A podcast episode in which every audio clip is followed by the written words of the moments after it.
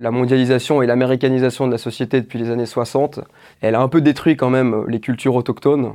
Et je pense que les responsables de ça, c'est pas du tout seulement euh, les jeunes de banlieue qui, eux, ils consomment ce qu'on leur donne, euh, comme tout le monde, mais c'est justement que tout le monde, en fait, fasse la même chose. C'est-à-dire qu'aujourd'hui, à mon avis, euh, le bourgeois, même le fils de bonne famille français, je pense que ces consommations culturelles, elles sont pas du tout plus nobles euh, que celle d'un mec de banlieue qui écouterait euh, Gambi ou je sais pas qui. C'est-à-dire qu'il est nourri aux séries américaines, euh, à la musique américaine, que ce soit d'ailleurs du rap ou autre, et plus personne en fait ne valorise justement, par exemple, la littérature, la lecture, à part l'école. Enfin, quand c'est que l'école qui vous dit en fait c'est bien de lire, ça suffit pas en fait, ça marche pas. Ralph Lacartouche, bonjour. Bonjour. bonjour. Est-ce que tu peux te présenter rapidement ton parcours ainsi que tes études? Alors, euh, je m'appelle Ralph Muller, j'ai 27 ans. Euh, je suis actuellement doctorant assistant euh, à l'Université de Genève en littérature française et j'ai fait un parcours de lettres, philo et français. Et donc on te connaît surtout pour ta vidéo sur le rap, mais tu as fait aussi beaucoup de vidéos. Qu'est-ce qui t'a donné envie de faire ces vidéos ces derniers temps? Alors je pense que ça... Alors les vidéos en elles-mêmes, je les ai faites un peu sur un coup de tête pendant le confinement je m'ennuyais un peu, je pense, euh, je pense comme tout le monde. Et d'un coup, je sais pas, ça m'est venu. J'ai commencé à regarder des tutos euh, sur comment faire des vidéos et je me suis lancé. Franchement, moi-même, ça me dépasse un peu. Alors, je sais pas trop comment je suis passé du, de l'étape. Euh, j'ai cette idée à, vraiment la mettre en, la mettre en pratique. donc, ça pour dire que faire des vidéos en soi, c'était pas forcément un, projet de longue date.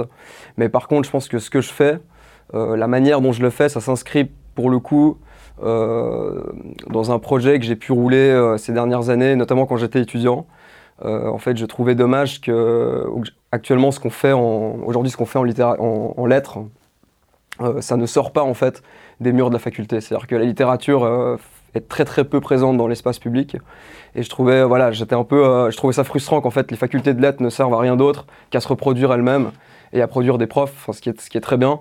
Mais il me semblait qu'on pouvait en fait appliquer nos outils, nos méthodes et nos références à d'autres objets qu'aux livres. Euh, et donc en fait euh, essayer d'analyser, de, de, porter un regard sur le, sur le monde social, sur la réalité culturelle, euh, tout, ce que, tout ce que tu veux, avec nos outils à nous. et d'en faire quelque chose de productif. Et du coup, bah, ça s'est un peu goupillé entre les vidéos et ces idées-là. Et voilà, c'est un peu ce que j'essaie de faire. Quoi. Euh, donc on va aborder euh, la première grande thématique, c'est euh, celle du rap. Tu as fait une longue vidéo sur le rap où tu t'attaches à expliquer le phénomène de la violence qu'induit le rap. Est-ce que tu peux nous présenter très rapidement le raisonnement que tu tiens dans cette vidéo? Alors le raisonnement que je tiens peut-être avant la violence, c'est peut-être celui qui me tient le plus à cœur, c'est celui qui concerne les pronoms en fait. Et l'usage des, des pronoms dans le rap avec ce, ce ce, ce qu'on appelle en fait l'ego trip. Euh, donc le fait que le rap est très axé sur la personnalité du rappeur qui est toujours euh, porté au nu et qui est toujours vanté dans sa force et sa domination. Et par contraste en fait avec un tu, euh, je crois que j'appelle ça un ennemi imaginaire. C'est vrai que en fait, le, rappeur type, en se valorisant, il écrase toujours quelqu'un. qui n'est en fait personne, mais qui est une sorte de figure d'adversaire écrasé et humilié. Et je pense que déjà là-dedans, en fait, il y a une, part de violence, même si c'est un jeu. Euh, mais il y a quand même une part de violence parce que justement le, rapport à l'autre, le rapport à autrui, est toujours envisagé à travers ce prisme-là du euh, euh, moi je suis le plus fort et puis je t'écrase, etc., etc. Après sur la violence, de manière plus générale, j'ai parlé notamment en fait de la de l'esthétisation de la violence qui passe par les clips, ou notamment des armes de guerre par exemple, même si elles sont factices, sont filmés comme des objets euh, glamour au même titre qu'une bouteille de un magnum de vodka ou, euh, ou des habits de luxe. et donc je pense qu'à la longue, ça peut quand même induire dans l'imaginaire des personnes qui, qui, écoutent ça régulièrement et notamment des plus jeunes qui ont peut-être moins de moins de background culturel pour avoir une sorte de recul nécessaire. Ça pour donner l'idée qu'en fait tout ça c'est normal.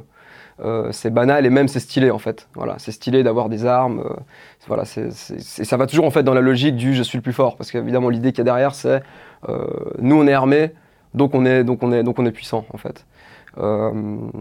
et puis bah, après il y a tout simplement une forme de violence je pense dans les mots qui en soi pour moi n'est pas un problème, c'est-à-dire que je suis attaché en fait à la séparation entre la morale et l'art donc je suis pas je milite pas pour un un art qui soit moral ou un art qui soit éducateur, c'est vraiment pas la question. Mais je pense que quand c'est mal fait, ça devient assez pernicieux quoi. Euh, typiquement, je trouve que Booba, à ses débuts, c'était très bien fait. Donc, la violence qu'il pouvait avoir, elle avait vraiment une valeur en fait esthétique. Mais aujourd'hui, la plupart des rappeurs euh, qui surfent sur le même genre de créneau de rap un peu euh, hardcore, comme on dit, n'ont pas du tout cette qualité artistique derrière qui donne une valeur en fait esthétique, artistique aux propos. Et il ne reste que le côté, voilà, simplement un peu brutal et peu, peu ambitieux quoi, au niveau artistique et intellectuel on peut dès lors penser qu'il est, et c'est un peu le, sentiment qu'on a en finissant ta vidéo, qu'il s'agit en fait un peu d'un complot pour endormir la masse. Qu'est-ce que tu peux nous dire là-dessus? Parce que quand on écoute les vidéos de rap et surtout quand on écoute ton ta critique du rap, on peut vraiment penser que c'est un projet déterminé pour maintenir cette classe euh, ultra prolétaire hmm. dans l'abaissement, dans la bêtise. Ouais, alors ça c'est un commentaire qui m'a pas mal été fait justement de me dire ah mais t'as pas parlé de à qui profite le crime entre guillemets, euh, qui est-ce qui organise tout ça. Mais moi je suis pas tellement d'accord avec cette idée, c'est-à-dire que je crois que les gens aujourd'hui, euh, certaines personnes ont une conception du monde de la musique qui à mon avis était vraie il y a peut-être encore 20 ans, avec des structures très verticales où euh, pour percer et pour être entendu il fallait vraiment être signé sur un label, il fallait avoir en fait les moyens euh, des moyens qui dépassaient justement l'individu pour, euh, pour exercer. Je pense qu'aujourd'hui, il y a énormément de gens en fait qui peuvent faire euh, un million de vues sur YouTube avec un morceau de rap sans du tout passer par aucune structure, sans qu'il y ait aucune verticalité dans l'histoire. C'est-à-dire qu'en fait aujourd'hui n'importe qui a un pote qui fait des clips, un autre pote qui a un studio qui mixe, et, en fait tout est, tout est faisable de manière très indépendante. Et du coup, je pense pas qu'il y ait de voilà, je, pense pas qu'il y ait un complot ou qu'il y ait des, des gens qui vraiment intentionnellement se disent on va tirer parti de ça euh, pour, faire, euh, pour faire de l'argent, ou pour, pour faire de l'argent éventuellement, mais pour euh, endormir les masses. Enfin, je pense que dans la, réalité, sociale, il y a énormément de, choses qui dépassent, en fait, qui dépassent toute conscience individuelle, qui ne relèvent pas d'un projet. Et je pense que c'est un peu un leurre a posteriori de dire Ah, mais s'il y a telle réalité, c'est parce que telle personne l'a voulu. Je pense simplement qu'il y a des choses qui se font, il y a des, il réalités qui, sont, créées sans qu'elles procèdent de la volonté euh, clair et affirmé de, quelqu'un ou même d'une structure. Après, évidemment qu'il y a certaines. Euh, Skyrock, par exemple, évidemment qu'eux, ils tirent parti complètement d'une certaine médiocrité. Mais, euh, mais voilà, je pense pas je pense pas qu'il y ait un projet identifiable, quoi, de, je, pour ma prochaine question, je vais faire suite à la partie sur la pauvreté du langage dans le rap, qui ne peut même parfois, qui peut même parfois se traduire par des onomatopées, tu en parlais très bien dans la vidéo à la fin, euh, euh, qui, je te cite, nous couperait de la réflexion. Mm. Est-ce que tu peux nous expliquer cette partie de la vidéo Et ma, question en fait sous-jacente, c'est est-ce que le rap a une fonction d'abrutissement de, de, par le langage? Ouais. Alors je pense pas que le rap ait une fonction d'abrutissement par le langage dans son essence. Et je pense qu'il y a des rappeurs qui, au contraire, euh, manifestent une grande sensibilité au langage et réussissent à faire quelque chose de, de ça, de, de, tout à fait valable. Euh, voilà, j'ai cité Booba avant, que je pourrais citer encore.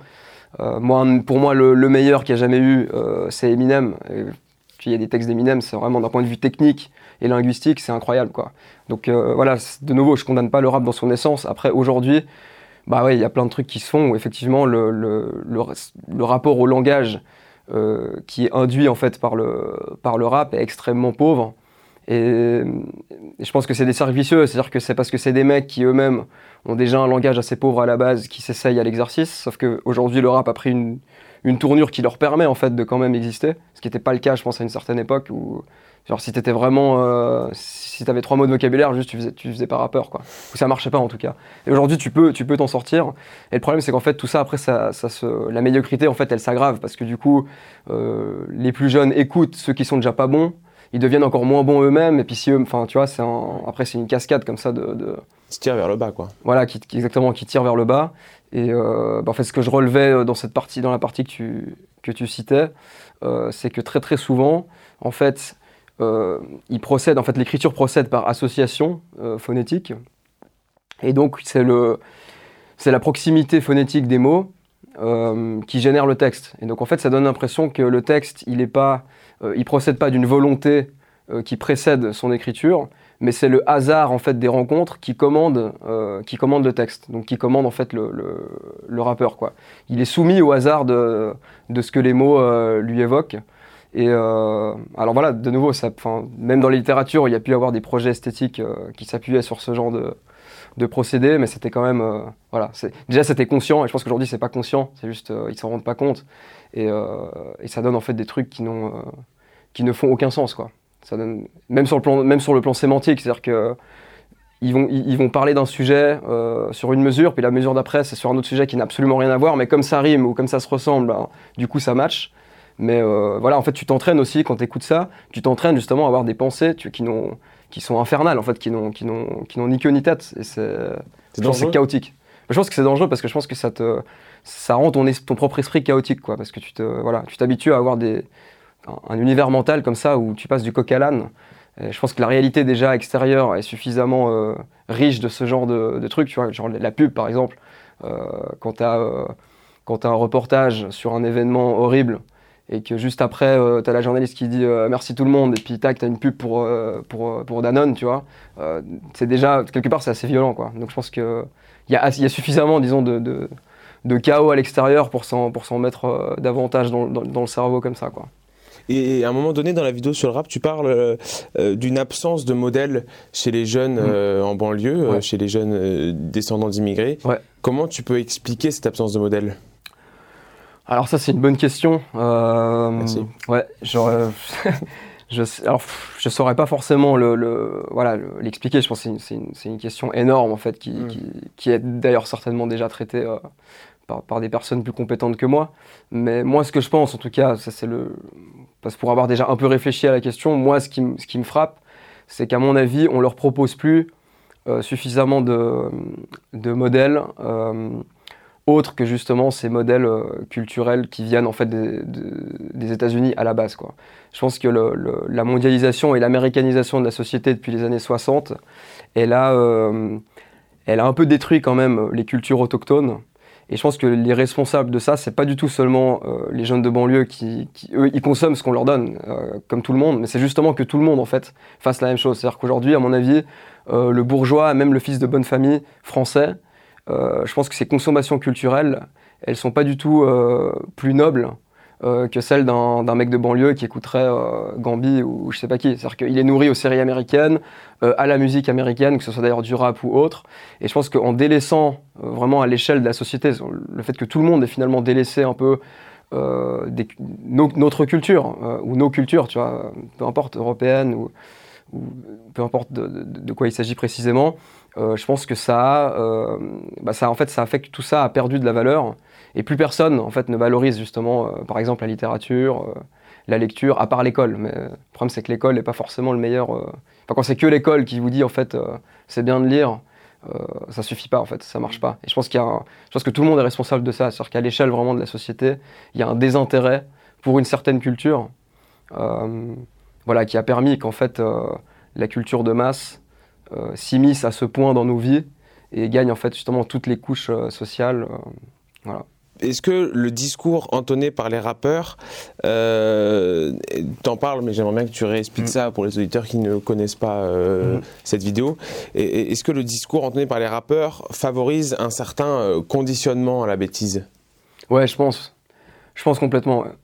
Parce que euh, à la bêtise et aussi à, en fait à certains types de comportements. Violents. violents, ouais. Moi, je pense que le, je pense que le rap, mais pas d'ailleurs pas seulement le rap, hein, la, musique en général euh, peut induire des comportements violents. Euh.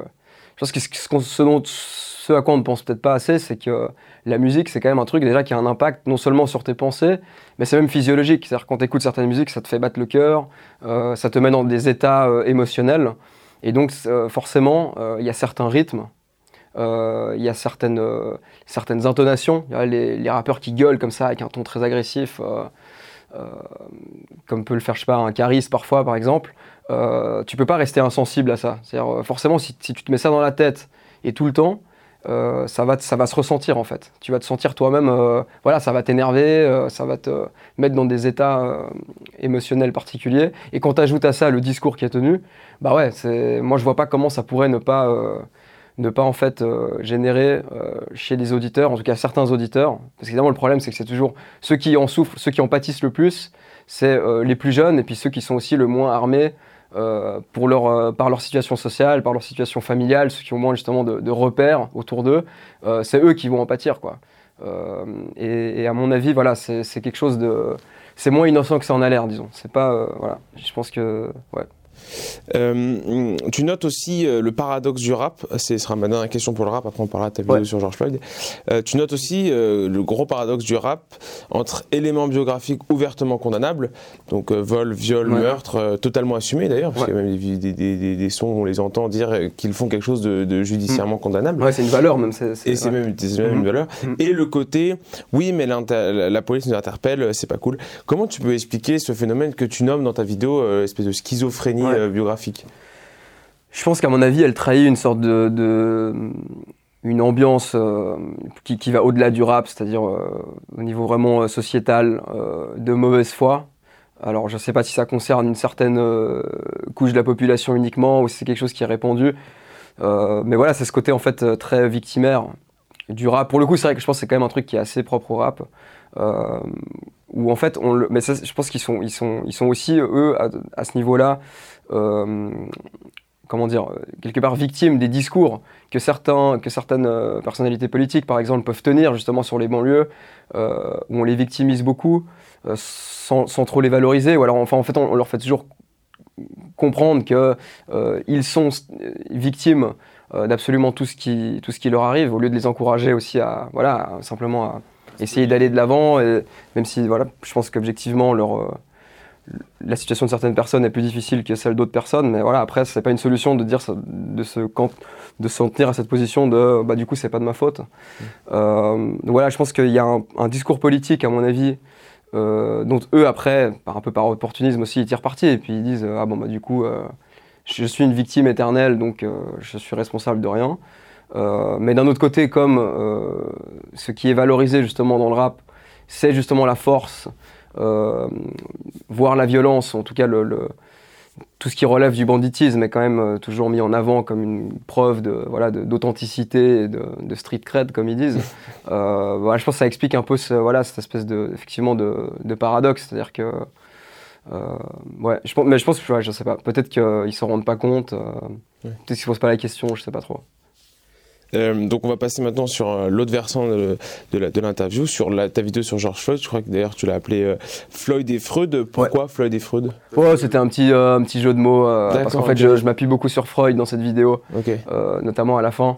Et donc, euh, donc, voilà, tout simplement. Ok. Euh, euh, comment tu peux expliquer le mimétisme des aspirations entre les jeunes Américains et les jeunes Français? Alors, bien évidemment pas tous, mais certains qu'on peut voir dans les manifestations qui ont les mêmes pancartes, dans la même langue.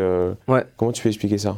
Bah, je pense que ça s'inscrit dans le, dans le mimétisme plus général en fait de, de, des jeunes occidentaux vis-à-vis de, de l'Amérique. Je pense qu'on a tellement grandi en fait avec l'Amérique sur les écrans et, dans les oreilles, euh, qu'on s'est en fait habitué à prendre l'Amérique comme, euh, modèle et comme, euh, comme impulsion première en fait de tout ce que de tout ce qu'on fait, de tout ce qu'on pense, de tout ce qui est perçu comme voilà la tendance, ce qui est à faire, ce qui est bon à faire, etc. Donc une sorte de rapport comme ça un peu fétichiste à l'Amérique quoi. Mmh. C'est-à-dire que tout ce qui vient d'Amérique, c'est bien en fait. Mmh. c'est cool, c'est quelque chose de je pense que ça, s'inscrit là-dedans, et, typiquement ce qui s'est passé avec, euh, avec Floyd, euh, avec George Floyd.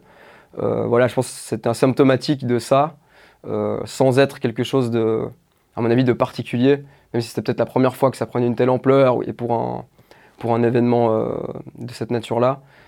Quitte à mettre euh, euh, les, événements américains, mm. euh, quitte à, vouloir, est-ce que, ce que tu dis dans la vidéo, quitte à vouloir profondément que la, tragédie américaine intervienne sur le sol français ou occidental pour avoir une espèce de, une, aspiration légitime. Voilà, exactement. Il y a une sorte de presque une, une sorte de, de, goût un peu, un peu trouble, un peu masochiste comme ça pour la tragédie.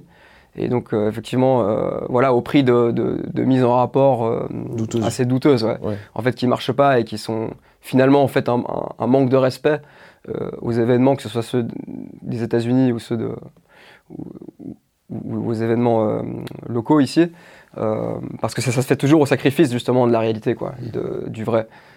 c'est pas, c'est pas du tout, c'est pas, c'est rendre service à personne en fait. Voilà, de, Et comment t'expliques qu'on rétrograde euh, le vrai avec un grand V mm. euh, derrière euh, l'idéologie, derrière une volonté politique, qu'on fasse passer toujours la réalité, qu'on soumette la réalité à notre idéologie? Je pense parce que c'est plus excitant, quoi. Je pense que l'idéologie c'est plus excitant. le vrai c'est chiant. Le vrai c'est du travail, c'est de la patience. souvent c'est pas spectaculaire parce que le vrai est toujours très nuancé. Euh, tu peux pas faire des grandes sorties, tu vois. Quand, quand tu veux vraiment rester collé au vrai, euh, c'est difficile de faire des, tu vois, de, de, faire des punchlines, de faire des phrases chocs, euh, de générer un mouvement. Tu vois, si tu, si tu veux ameuter une foule, tu vas forcément devoir couper. Tu vas mmh. devoir couper, tu vas devoir couper, tu vas devoir regarder une petite partie de ce qu'est la réalité. et voilà, et, du coup, en fait, je pense que, je pense que les, les, les personnes qui veulent s'attacher justement euh, qui a une certaine euh, voilà, éthique euh, à ce niveau-là. c'est des personnes qu'on voit beaucoup moins ou qu'on ne voit pas du tout, et des personnes solitaires. Voilà. Je pense que je pense qu'il y a un côté voilà, spectaculaire en fait. il y a un goût aujourd'hui de toute façon pour la, la, la, mise en avant de soi, avec les réseaux, etc. Enfin même, même générer tu vois, des likes sur un post ou des réactions à une story Instagram, ça va peut-être motiver des personnes à, par opportunisme à se, glisser dans une brèche euh, sans se poser vraiment les questions de qu'est-ce que je suis en train de dire, qu'est-ce que je suis en train de défendre, etc. C'est logique de Tant qu'il y a un pouce euh, ou un petit cœur, ça, va, ça, ça valait le coup. Quoi. Ce besoin d'un combat, d'une vocation, comme on a pu le voir mm. aux États-Unis ou en France, euh, de manière un peu plus brouillonne, mm. d'une communauté de destin que certains jeunes vont créer, mais artificiellement, mm. euh, est-il dû à l'appel d'air que génère la déconstruction, ou en tout cas la, le, le, la, la, vision rétrograde de la nation? Est-ce que tu vois où je veux en venir? Ouais, ouais, je crois que je vois où tu veux en venir. Bah, je pense que ça, ça rejoint un peu ce que j'ai dit tout à l'heure sur le, sur le délaissement un peu d'une certaine culture euh, par, euh, par l'ensemble en fait, des, des populations. et je pense effectivement que ça va, en fait, ça, va de pair avec la mondialisation et la mondialisation des, esprits. Voilà. Euh, typiquement, les réseaux sociaux uniformisent en fait les, manières de penser euh, avec, euh, avec des vecteurs privilégiés comme typiquement l'usage de l'anglais. c'est un, détail, mais qui, qui, qui, a un rôle en fait à mon avis assez important. Et tout ça va justement dans le sens d'un oubli des particularités parce que justement on est, euh, on est un peu obsédé par cette idée de faire partie d'une grande communauté euh, internationale. Euh, et il y a quelque chose, je sais pas, j'imagine, de grisant à se dire ce, que j'écris, n'importe qui pourrait le lire, n'importe qui pourrait le comprendre, n'importe qui pourrait le partager. et donc ça devient en fait un, par ce goût en fait de la quantité et de, l'impact à, grande échelle qu'on peut avoir comme ça, euh, c'est quelque chose qui, justement qui motive euh, ce type de, ce type de comportement-là. C'est une réflexion que, je, que, que j'ai eue en regardant tes vidéos. C'est que euh, euh, tu, tu, remarques que euh, les foules, c'est, je fais référence avec simplement, mm les foules euh, ont ce côté très organisé, très, euh, mais complètement irrationnel, mais très organisé. donc il y a un besoin de communauté en soi. Mhm. Quand tu vois les manifestations pour George Floyd ou les manifestations pour Adama Traoré, il y avait un besoin de communauté, de se rassembler, de faire, de faire un en soi, tu vois. mais ça intervient dans un contexte aujourd'hui où les réseaux sociaux prennent énormément d'importance et on sait que les réseaux sociaux sont un, l'agent de la solitude. Parce que mhm. on, est, seul, on, on, se parle plus, on est un peu bon. Comment on peut expliquer ce, euh, une solitude d'un côté avec les réseaux sociaux et mhm. un besoin de communion euh, absolument euh, fantastique dans, les manifestations Adama Traoré ou George Floyd? Ouais. Bah, je pense que la réponse est, dans la question. C'est-à-dire que je pense que justement l'énorme solitude générée par notamment les, les, réseaux sociaux. Tu as fait notamment une vidéo euh, sur euh, Instagram. Voilà, exactement, ouais, sur les réseaux et Instagram un, peu en particulier. Bah, je pense que ouais, le, cette solitude-là, à mon avis, elle cherche à être compensée. Euh, je pense qu'il y a un grand vide aussi. Au-delà de la solitude, à mon avis, c'est aussi un vide, un manque de, à mon avis, un manque de repères, un manque de valeurs, une sorte de, de on vit des espèces de, de, néant à certains égards, dans un présentisme aussi, le fait que voilà, on est toujours dans le dans l'actualité. Voilà, dans l'instantané, peine à se, on a du mal à se, à se projeter ou à penser de manière un peu plus sereine, euh, mm. avec une temporalité un peu plus étendue. et je pense qu'effectivement, tout ça génère des, sentiments, de, à mon avis, de, de solitude et de perdition. Mmh. et à cet égard, bah ouais, des, grands rassemblements autour de causes communes, à mon avis, satisfont ce manque-là, parce qu'à la fois, il y a le côté euh, disons, il y, a le côté repère, il y, a le côté axiologique en fait, de se dire euh, je combats pour une bonne cause. Voilà. Euh, et puis de l'autre côté, effectivement, de, voir qu'il y a autant de monde, etc. autour de soi, on se dit, bah, on fait partie en fait quand même de. On, a justement une communauté d'intérêt, une communauté de. On est un tout. On est un tout, exactement. Donc voilà, je pense qu'il ne faut pas seulement effectivement le, le juger, aussi voir de qu'est-ce que ça, de, quoi est-ce que c'est le symptôme et voir que c'est, ouais, je pense que c'est assez, euh, c'est assez profond, quoi. Dans tes vidéos, c'est un peu euh, trivial hein, comme question, mais dans tes vidéos, ce qui en ressort, euh, c'est que les gens sont de plus en plus cons, en fait, quelque part. alors, déjà, est-ce que c'est le sentiment que tu veux donner? Et deuxième élément, si c'est le cas, c'est partagé par beaucoup de gens, hein, c'est le fameux c'était mieux avant, même les mm. jeunes c'était mieux avant. Mm. quel peut être l'antidote? Alors, en tout cas, c'est pas mon, mon, but de faire sentir ça. Euh, et euh, après, est-ce que c'est le cas? Moi, j'ai ce sentiment-là. Mais après, je pense aussi que c'est vieux comme le monde, en fait. Chaque génération pense que tout était mieux avant, que les jeunes c'était mieux avant, les gens étaient moins cons avant. Donc, je sais pas euh, si c'est. Enfin, je, pense que c'est quelque chose qui serait à nuancer, probablement. mais ce qui est plus intéressant, effectivement, c'est quels pourraient être les, remèdes à ça. Bah, je pense que sincèrement, euh, là je, prêche un peu pour ma paroisse, mais je pense que typiquement, euh, de revaloriser euh, la pensée d'une manière très générale, la littérature, la philosophie, l'histoire, les humanités, à mon avis, ça c'est le genre de trucs qui peuvent vraiment, enfin qui pourraient en tout cas redonner un peu justement un peu d'esprit quoi, un peu d'esprit aux gens et, de, reproposer en fait, notamment aux jeunes, d'autres euh, d'autres fictions, euh, d'autres modèles que la culture de masse américanisée qui, qui prévaut aujourd'hui. voilà, je pense qu'il y a probablement mille autres, mille autres solutions, mais... Une des réponses, ce serait la littérature, là. Ouais, bah, c'est une réponse un peu, un peu bateau, hein, je pense, enfin, qui aurait pu le dire. Mais, après, après toute, toute, la, toute la question, c'est justement comment faire, quoi.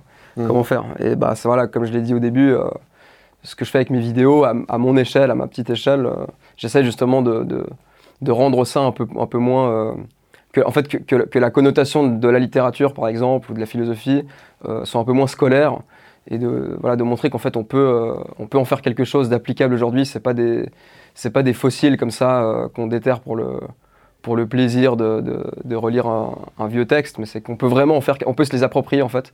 On peut s'approprier cette culture-là et euh, en faire quelque chose euh, aujourd'hui de pertinent et de, de, salutaire. D'accord. Merci. Merci, euh, merci à toi.